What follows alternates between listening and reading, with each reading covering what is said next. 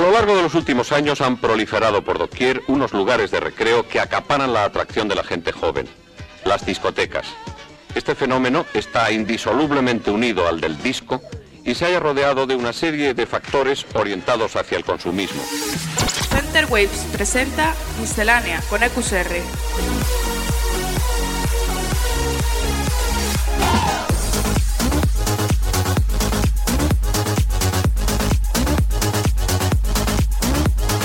Miscelánea.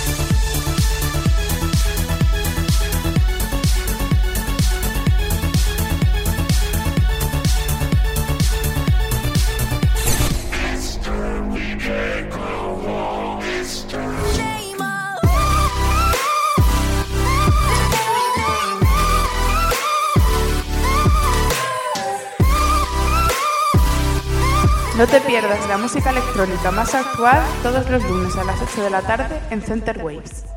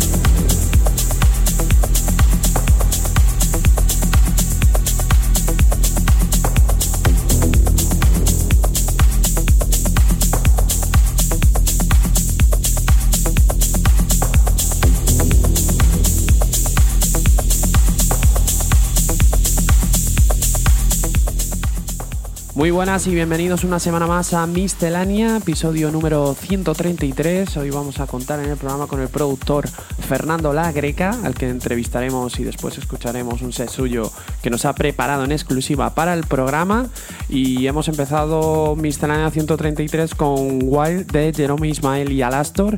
Y ahora vamos con un remix de una de las formaciones revelación de este año, los españoles Tía, remezclando el tema Make Love de Highly Sedated. Esto es Miscelánea aquí en Center Waves. Miscelánea con EQSR. Lights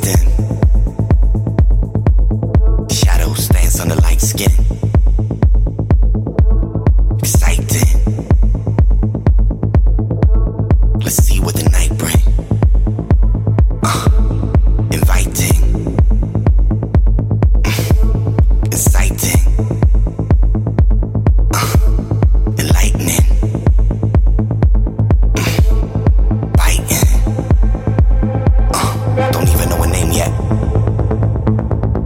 I call it my beautiful train wreck.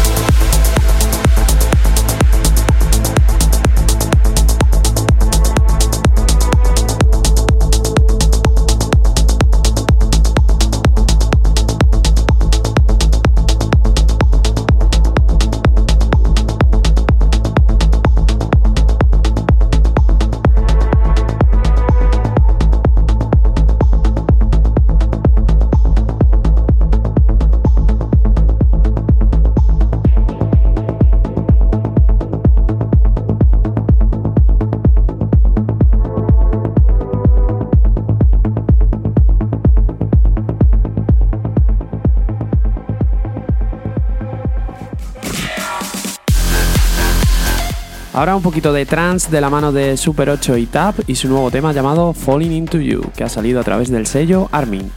Síguenos en Facebook, facebook.com barra Centerwave.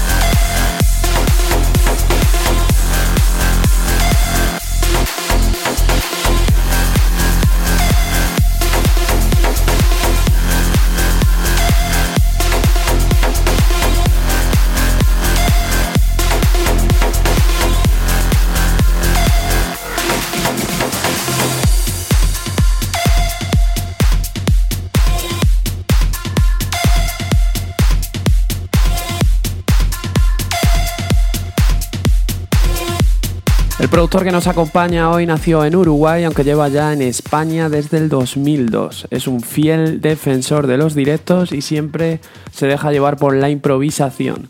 Damos la bienvenida a Mistelania, Fernando La Greca.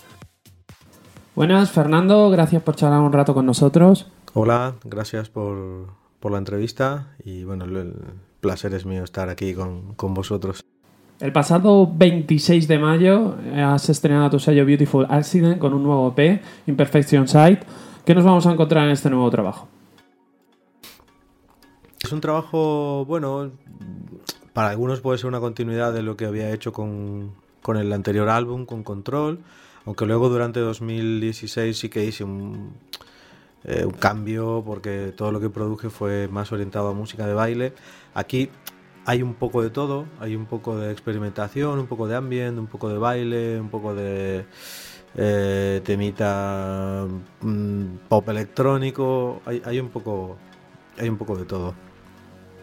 Este nuevo sello vendrá acompañado de otro EP que será lanzado después del verano. ¿Qué tienen en común y en qué se diferencian ambos lanzamientos?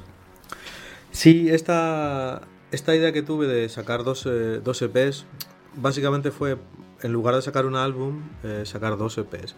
Con lo cual, uno lo- lanzo ahora a finales de mayo y el otro luego de verano, seguramente octubre o así. Eh, los dos van a salir en vinilo, vinilo de 10 pulgadas, cuatro temas cada uno. En cada uno de ellos habrá un tema cantado, luego uno un poquito más de baile y dos que pueden ser un poquito más experimentales.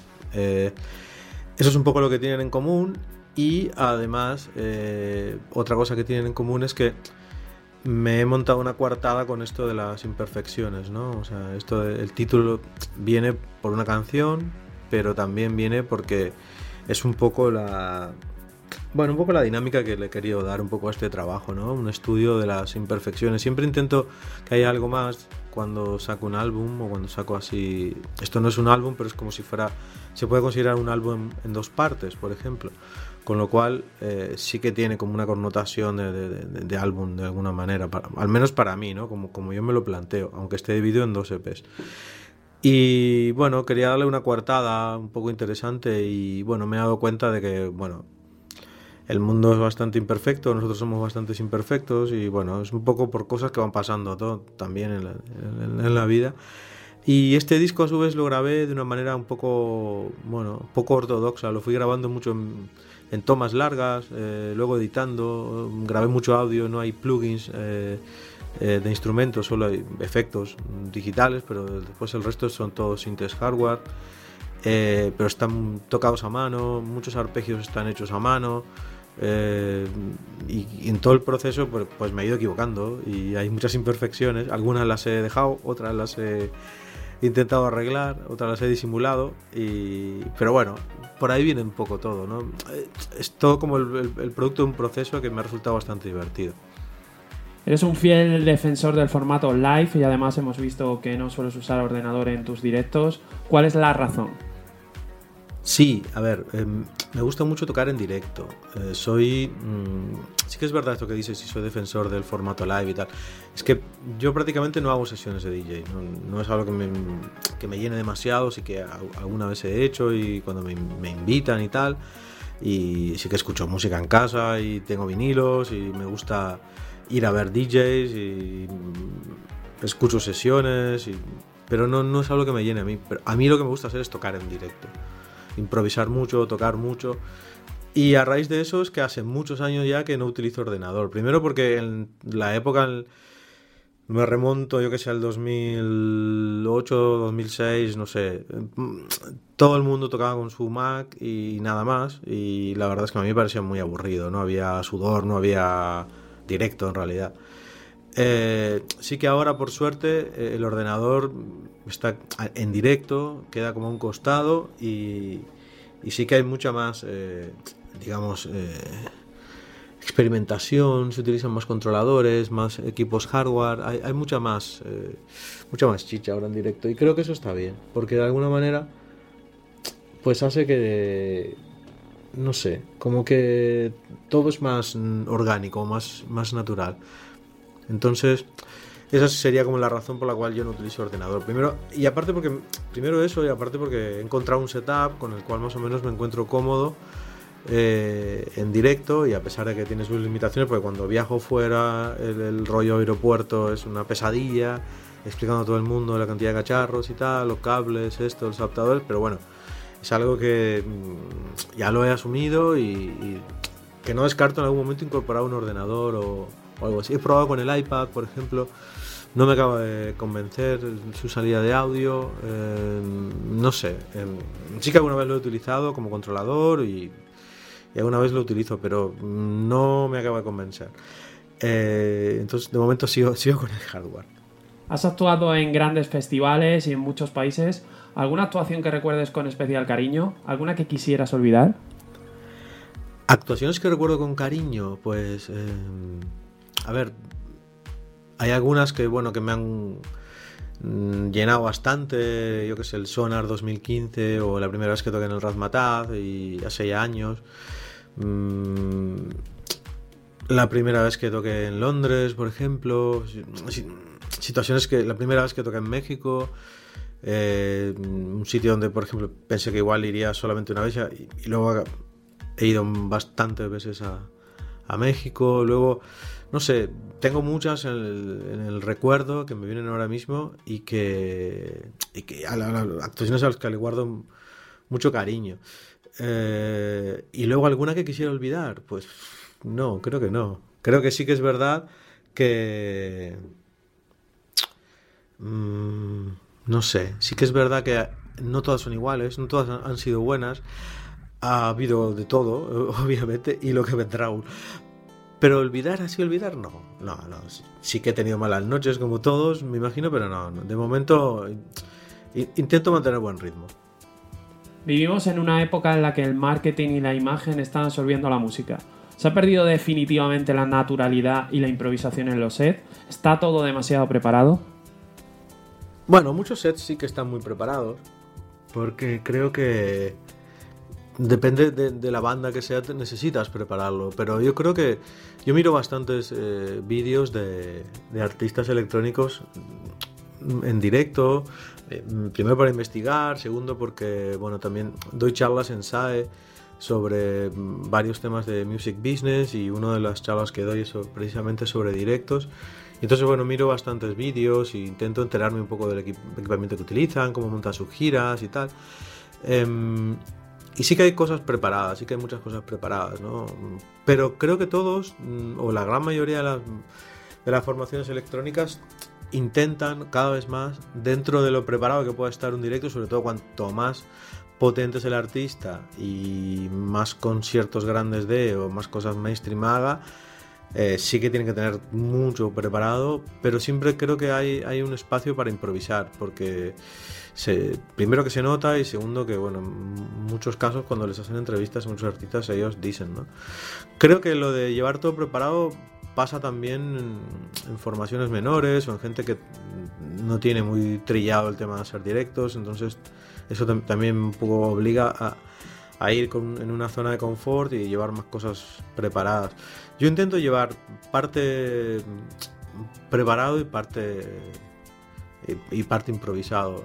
Mm, Siempre acabo improvisando mucho más de lo que llevo. Siempre me llevo una chuletilla ahí con, apuntes y cosas, porque claro, al no llevar ordenador no tengo un respaldo visual que me permita ver qué es, eh, cuál es el próximo archivo que voy a cargar, qué mm, gráficas de sonido, etcétera. Todo eso no lo puedo ver en- en directo, ¿no? Tengo que jugarme un poco a enlazar patrones, secuencias, eh, acordarme un poco mm, por dónde van los tiros y entonces claro, sí que me llevo apuntes donde mm, aparte de un tracklist, que eso lo lleva todo el mundo, pues mm, llevar, yo qué sé, las notas de la escala donde están los temas, porque claro, evidentemente no, no me voy a acordar de todo.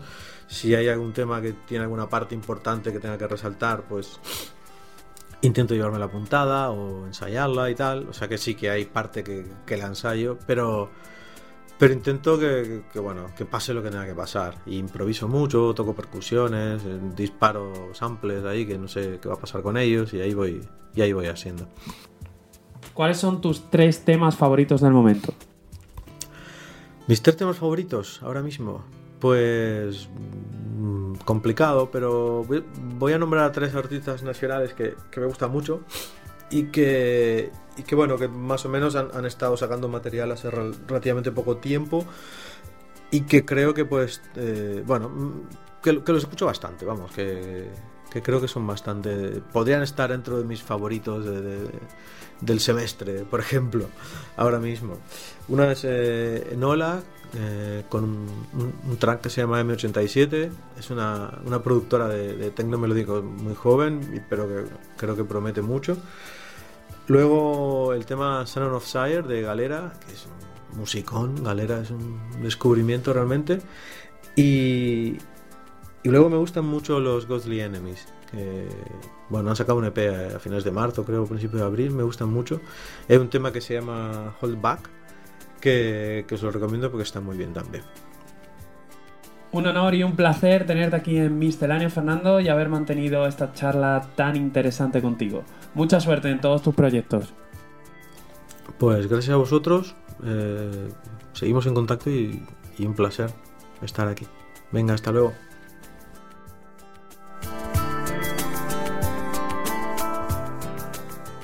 Y como hemos anunciado al principio del programa, vamos a escuchar ahora la sesión que nos ha preparado en exclusiva Fernando La Greca. Comienza el set del invitado de hoy.